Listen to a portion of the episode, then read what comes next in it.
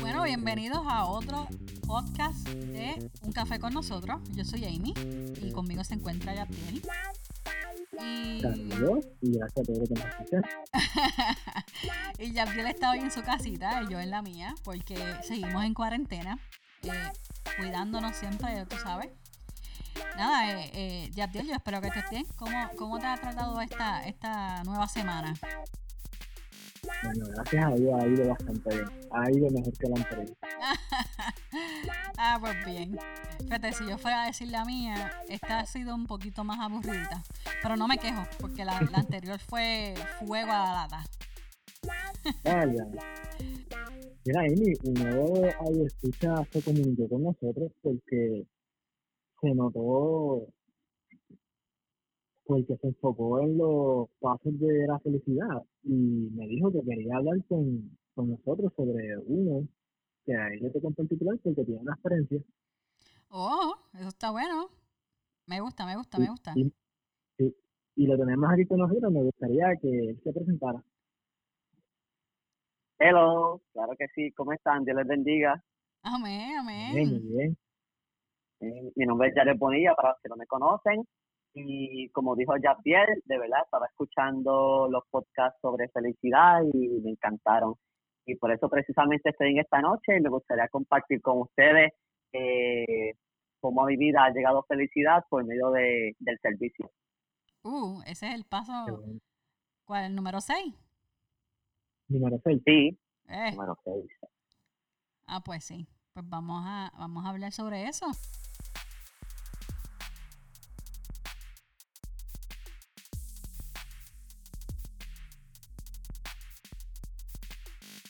Oye, Amy, pero tú no has hecho la pregunta hoy. Ah, oye, como se, como se lo sabe. ¿Viste? ¿Viste? Yo, yo escucho los podcasts. Bien. dale, dale, ya, pregúntasela tú. Bueno, Jared, ¿qué te estás tomando hoy? Bueno, hoy yo me estoy tomando un latecito doble shot. Uh, está cargadito. Sí, fuertecito. Amy, ¿qué te estás tomando? Eh, hoy me fui sencillita, me hice un ice coffee. Mmm, chévere. ¿Y tú? Mm, bueno, que son. Sí, por mi parte, me estoy tomando un latte con un poquito de canela. Oye, eso está bueno. Bueno, ya, ya, ya, ya hablamos del café, pero yo quiero escuchar este testimonio. Claro que sí. Pues vamos allá. Ok. Pues mira, Amy eh, y Gabriel, cuando yo tenía aproximadamente 11 años, yo participé de un evento, un evento que era la segunda vez que se hacía aquí en Puerto Rico, que se llamaba Davida Caminando con Raymond. Y para serte bien sincero, ¿verdad? Ustedes se preguntarán por qué yo estaba participando de ese evento si yo tenía tan solamente 11 años. Pues simplemente la primera vez que participé fue por curiosidad. Yo dije, yo llamé a mami, yo mami, yo quiero participar de, de ese evento, me llama mucho la atención, a lo que mi mamá me contesta que ella no podía participar, que llame a mi tía. Y yo llamé a mi tía, y yo, yo llamé a mi tía y yo, Titi, mira, eh, Raymond Arieta va a hacer la caminata. Yo, yo ni sabía quién era Raymond, solamente lo escuchaba por, por la televisión y por la radio. y yo le dije a Titi, Titi, mira, que dicen que Raymond va a el de Aguadilla, que yo vivo en Aguada, que me queda bastante cerca, y vamos para la caminata, que es un evento, ¿verdad? Yo imagino que es para hacer ejercicio y todo. Y Mita me dijo, pues, ¿cuándo es? Y ya, pues, mira, hasta la semana que viene. Y ella, ah, pues, perfecto, vamos para allá. Y nos tiramos, nos tiramos para allá, súper, yo estaba súper confiado, yo llevaba con mi bultito, en ese tiempo yo tenía el, el Camel Pack, que es el bultito con agua, y yo, ya- yo, yo estaba ready. Cuando llegué allí, una tía mía, otra tía mía me regaló la camisa del evento, y yo estaba sumamente contento Ah, porque pompeado, yo veía a la gente. Sí, sí, no, yo estaba súper pompeado. Yo veía a la gente caminando por allí, yo veía que todo el mundo estaba así conglomerado y nada, la cuestión fue que yo no, yo no sabía lo que me esperaba porque salimos caminando desde el mall de Aguadilla, pasamos por Aguadilla, después fuimos para Isabela y llegamos hasta Quebradilla. Todo eso un tramo de 17 millas. Wow. Wow. Y nos tardamos, yo, yo recuerdo que nos tardamos como aproximadamente de 8 a 9 horas caminando. Y yo no sabía la razón por la, cual, por la cual se hacía el evento, simplemente como les mencioné, yo lo hacía por ejercicio y porque me llamaba la atención. Y cuando terminamos ese evento, la tía mía por poco pierde los pies, porque imagínense, lleno de eh, super hinchados, lleno de moretones, adoloridos. Pero si fuera por mí, yo hubiera ido en los demás días, pero lamentablemente este año no pude ir solamente más que más que el primer día. Okay. Y nada, sí, y nada, después de eso, pues el próximo año también seguían haciendo el evento. Y ese año eh, el evento salía desde Fajardo y seguía por, por allá, por San Juan y por, y por toda el área metro. Y entonces, este, ahí fue que yo me, no, yo me fui dando cuenta que el evento no era por hacer ejercicio, que el evento no era para uno pasarla bien, para compartir con, con personas. El evento se hacía para recaudar dinero, que era para el hospital oncológico que está eh, en Centro Médico en Río Piedras o San Juan, si no me equivoco. Y ahí fue que poco a poco yo fui entendiendo la, la seriedad del asunto. Y mientras caminaba, eh, mientras caminaba, durante la caminata, yo veía que había muchas personas con, con su cabecita raspada debido a la quimioterapia del tratamiento contra el cáncer y personas con letreros que decían eh, yo vencí el cáncer, personas con letreros que decía mi papá, mi mamá perdió la batalla, pero yo estoy aquí. Y la caminata año tras año para mí se está haciendo un evento muy emocionante. Está haciéndose muy emocionante, de modo que mi familia eh, me ayudaban para esto, mis, mis, mis tías me regalaban la ropa para caminar, me regalaban los zapatos y toda la familia me apoyaba e incluso me llamaban hasta el nene de Raymond. sí, y entonces comencé a los 14 años y participé del evento aproximadamente hasta el 2018. Y mientras, sí, mientras iba participando, lo, las personas que eran la, las encargadas de organizar el evento me conocían, me ellos me vieron prácticamente, me vieron a mí crecer, porque no es que no es que yo soy una persona super mayor, pero tengo eh, tengo 20 años solamente ahora, que, ellos me vieron crecer prácticamente, hasta que llegó el punto donde ellos me preguntaron si yo quería ser voluntario del evento. Y para los que no entiendan pues, la dinámica o no hayan conocido de lo que es la caminata David Caminando con Raymond, los voluntarios son las personas que se encargan de recolectar dinero mientras se hace la caminata con una bolsita. Y yo, yo desde que empecé la caminata, que yo veía a esas personas recaudando dinero, yo decía, ay, sí, sí, yo quiero, yo quiero hacer eso, yo quiero. ¿Y cómo estas personas, este, qué hay que hacer para poder participar? Y nada, un día sin esperarlo, sin preguntarle a nadie, esa oportunidad llegó hacia mí y de verdad que fue una oportunidad que me, que me cambió la vida. Porque además de que ya yo entendía, ya yo entendía la seriedad que tenía eh, la caminata, el asunto de recaudar dinero para los pacientes, pero ya lo estaba haciendo algo más personal, porque a veces eran las mismas personas que tenían cáncer y que estaban eh, en, durante estos tratamientos, eran las personas que daban dinero para, para, para este hospital oncológico. Y tuve, tuve, sí, tuve experiencias que me cambiaron la vida, de ver las experiencias muy emocionantes. En una de las caminatas, eh, una, una señora va donde mí y yo estaba con la música porque ellos siempre se mantienen con música y todo, todo el mundo brincando, todo el mundo súper feliz. Eh, y viene una señora y me jaló por la camisa y me dice, mira, ven para acá.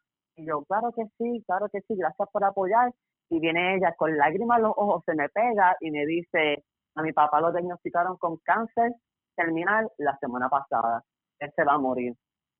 Y ahí fue cuando, en ese momento, a mí se me pararon todos los pelos tú sabes, me dio escalofrío por todo el cuerpo. Yo dije en mi mente, ¿y ahora qué yo le digo a esta persona? Esta persona necesita esperanza, esta persona necesita una palabra. Y ahí fue cuando, ¿verdad? Eso son palabras que el Espíritu Santo le pone a uno. Yo le dije, yo le dije que tuviera fe. Yo le dije, la fe es lo último que se pierde, ten fe, tranquila, esta situación, esta, no permitas que esta situación te robe la paz. Y en realidad yo no me acuerdo bien las palabras que yo le dije, pero simplemente le lancé una palabra en esos momentos y para mí eso fue una experiencia que completamente me cambió la vida.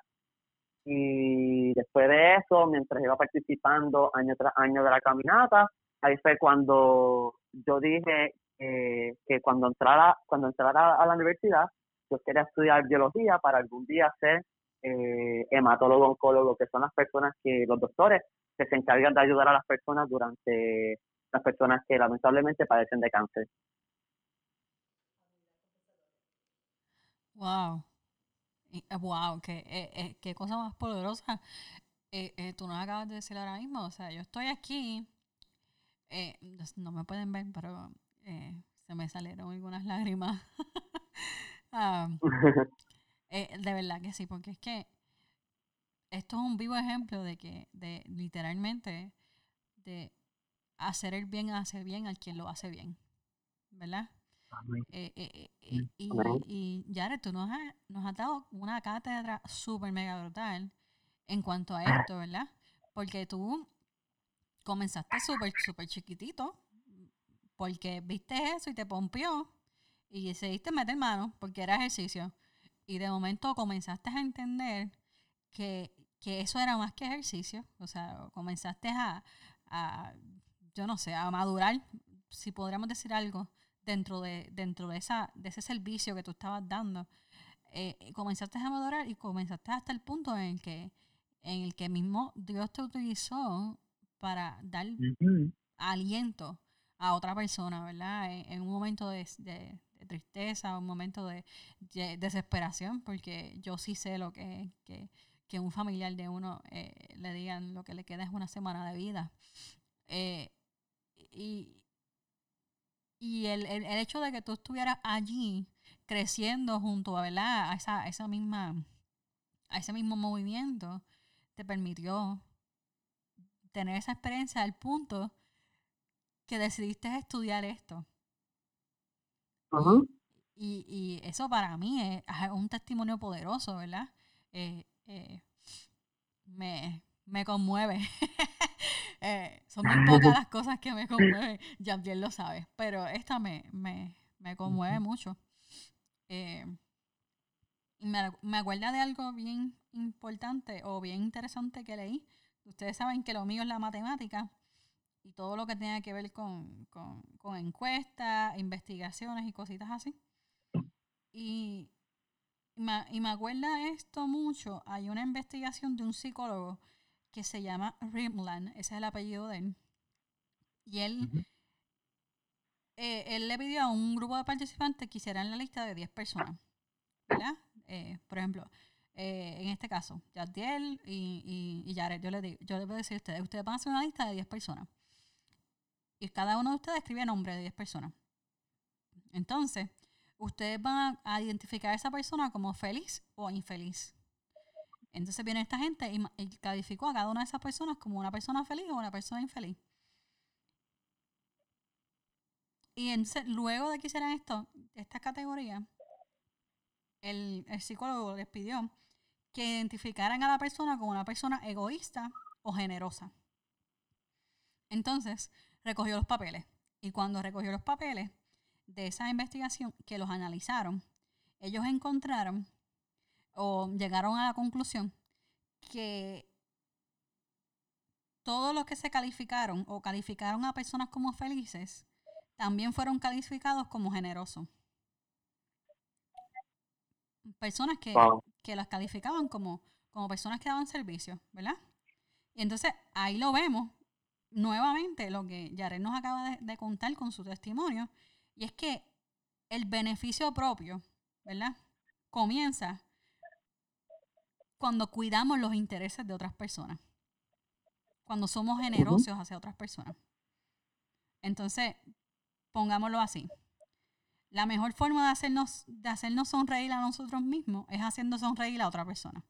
Y en el caso del testimonio de Yaret, la mejor forma de él demostrar el servicio hacia el servicio hacia, hacia, hacia lo que Dios quería hacer con su vida era él ofreciendo servicio a otras personas. ¿Me siguen? Exacto, exacto, así mismo es. Y como yo le he dicho a, a varias personas con, con las que comparto, que a través de, del servicio comunitario y del yo, servir, y del yo servirle a las demás personas, yo pude obtener un propósito de vida. Porque gracias, como bien mencionaste ahorita, gracias a, a que yo ayudaba a esas personas con cáncer, yo decidí y yo anhelo con hacerlo durante el resto de mi vida, pero desde una perspectiva pues médica y, y científica.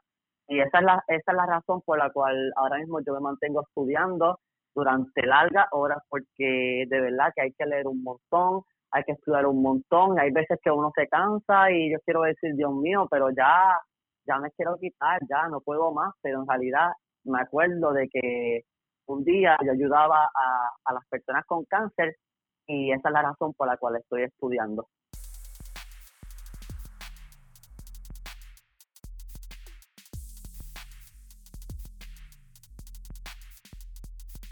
Es parte de, de amar el, proceso. Dios te utiliza a ti para que de una manera amaras ese proceso y puso ese fervor en ti de trabajar por, los demás. Amy, eh, antes de ese estudio de, 2014, la Biblia habla sobre eso, en Isaías 58, 10. Lo voy a leer un momentito. Dale, cuéntame qué dice. Si te dedicas a ayudar a los hambrientos y a saciar la necesidad del desvalido, entonces brillará tu luz en las tinieblas, y como el mediodía será tu noche. El Señor te guiará siempre, te saciará en tierras resecas y fortalecerá tus huesos. Serás como jardín bien regado, como manantial cuyas aguas no se agotan. Amén. wow, amén. Me ah, encantó. Recibe esa palabra, este, Jared. Qué brutal, ¿ah? ¿eh? amén. Yo pienso, ¿verdad? Eh, y pues para cerrar este, este segmento de este, de este podcast de hoy, ¿qué pasaría si todos decidiéramos asumir ese rol de, servir a otro. Si todos decidiéramos tener ese fervor de ese chamaquito de Yaret cuando comenzó, al punto de que cambiara y transformara y le diera un propósito a lo que él quería hacer cuando, cuando llegara a ser profesional ¿verdad? En, su carrera universitaria y, y el resto de su vida. ¿Qué pasaría si decidimos bendecir a otras personas? ¿Cuántos, cuántos matrimonios, cuántas familias, eh, cuántas personas no recibirían bendición por el hecho que nosotros nos dedicáramos a servir? ¿No piensan, ¿No piensan ustedes que esto beneficiaría a Puerto Rico, beneficiaría al mundo entero si hubiesen más siervos silenciosos, si hubiesen más siervos, personas con el corazón que, que, que Yaret nos dijo ¿verdad? Nos explicó hoy su testimonio. Personas así. ¿Qué pasaría con, el mundo entero? Yo pienso que, esta es una, una gran invitación, no solamente para los que nos escuchan, sino para todo el mundo, a toda la iglesia y todas las personas. Y es que la mejor manera de, de encontrar la felicidad es sirviendo a otros.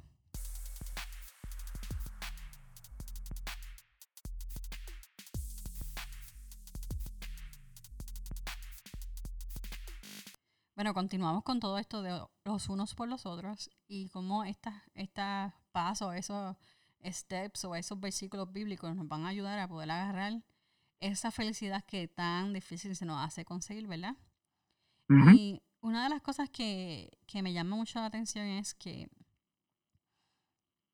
Max Lucado en uno de sus libros describe la felicidad como una canastita de, con pelotas de tenis.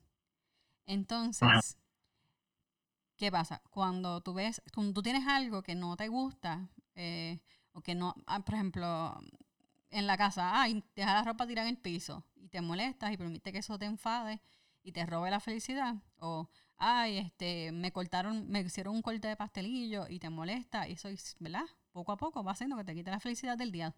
Se me dañó el día. Eh, son frases que normalmente nosotros utilizamos, ¿verdad?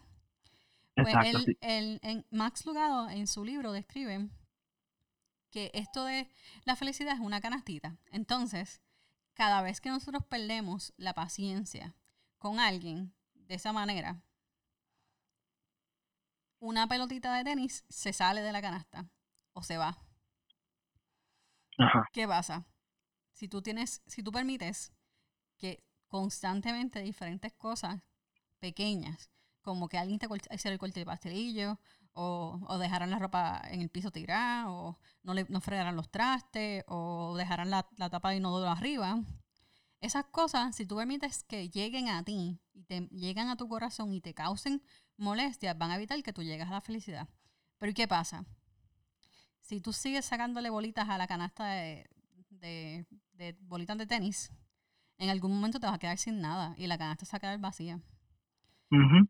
Y en ese momento es cuando tú te vas a sentir una persona, pues te vas a sentir amargado, te vas a sentir triste, porque, porque no tienes nada, no tienes nada en que agarrarte. Ahora, eh, él propone, y esto es lo más que me interesa, me, me, me pareció curioso, él propone que cada vez que llegue un punto en el que tú, por ejemplo, algo, algo te, te desespere, pues justamente en ese momento tú te sientes y pienses en el versículo de y tolérense las faltas por amor.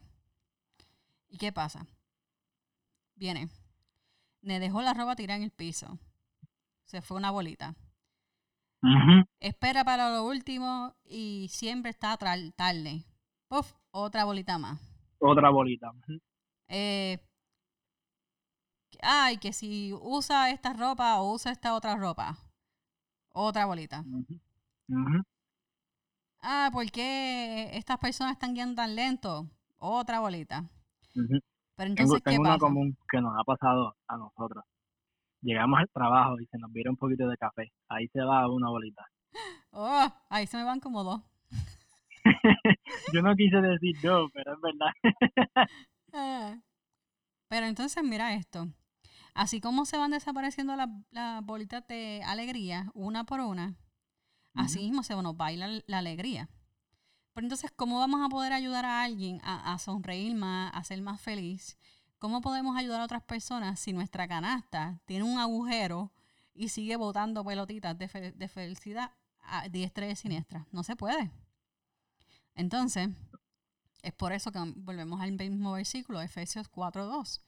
Sean pacientes, tolérense unos a otros, soportense unos a otros. Entonces, a mí me parece bien interesante porque eh, una de las, de las peculiaridades de las personas que son pacientes es que estas personas son reales, ellas sienten y padecen igual que nosotros. La única diferencia es que lo toman de, la perspectiva positiva. Entonces, ¿qué podemos hacer? Cuando estemos en esos momentos en el que se nos hasta a punto de irnos una pelotita de nuestro de nuestra canastita, pues analicemos este versículo de Efesios. Eh, eh, ¿Vale la pena que yo me enoje y pierda una pelotita de felicidad porque alguien dejara la ropa sucia en el piso? Sinceramente no vale la pena. ¿Verdad? ¿O vale la pena que yo pierda dos pelotitas de felicidad porque se me viera el café encima?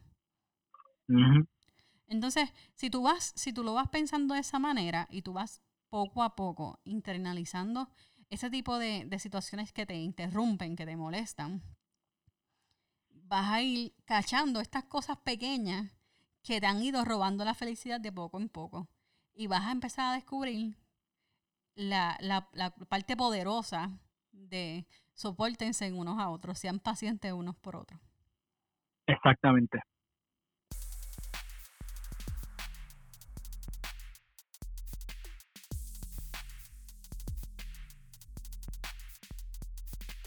Yo creo que por aquí podemos concluir este episodio. Ya, ¿qué tú crees?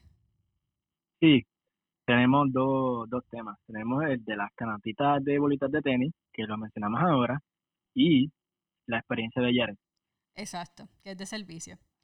Entonces, pues nada, vamos a dejarlo aquí, muchachos. Eh, vamos a orar. Pero antes de orar, quisiera recordarles a todos que estamos haciendo los episodios todos los martes y jueves mientras esta cuarentena dure en Facebook Live, 7 y 30, todos los martes y jueves. Y, no se olviden de los medios pasillos. Exacto, los medios pasillos. Y otra cosa es que eh, estos episodios de felicidad o esta serie de felicidad la hemos extendido y todavía nos faltan unos episodios adicionales. ¿Por qué la hemos extendido? Porque creemos que es un tema bien, bien, bien interesante, es un tema que necesitamos escuchar. En estos momentos específicamente en el que el, un virus por ahí atenta con sacar pelotitas de, nuestra canasta de, pelotitas de tenis. Bueno, pues vamos a orar. Vamos a orar. Señor, te doy gracias por, por este hermoso día. Te doy gracias porque nos ha permitido a, reunirnos, señores, aunque sea en, a distancia. Nos ha permitido estar aquí en armonía, Señor, y poder discutir acerca de tu de las cosas buenas y grandes que tú has hecho en la vida de nosotros, Señor. Te pido por la vida de Yaret, Señor, guárdalo, bendícelo, eh, dale mucha sabiduría, dale entendimiento, Señor, sigue cubriéndolo. Eh, te pido, Señor, por la, porque hoy aprendimos acerca de lo que son las pelotitas de tenis y cómo cosas insignificantes pueden llegar a, coger, a, quitarnos a nosotros. el, la felicidad, eh, nos pueden llegar a, eliminar, a, eliminar por completo hasta la felicidad por cosas bobas. Señor, no permitas que, que, ciertas cosas nos afecten hasta el punto de que vaciemos nuestra canasta, Señor. Te pido que tú seas, seas tú obrando, Señor, y que, que cada una de las personas que nos está escuchando pueda, pueda aplicar estos conceptos de los unos por los otros, Señor. Gracias, Padre, porque yo sé que tú, tú eres bueno, tú eres grande y tú nos has mantenido todos en salud. Lo declaramos todo en el nombre de Jesús. Amén, amén. Amén.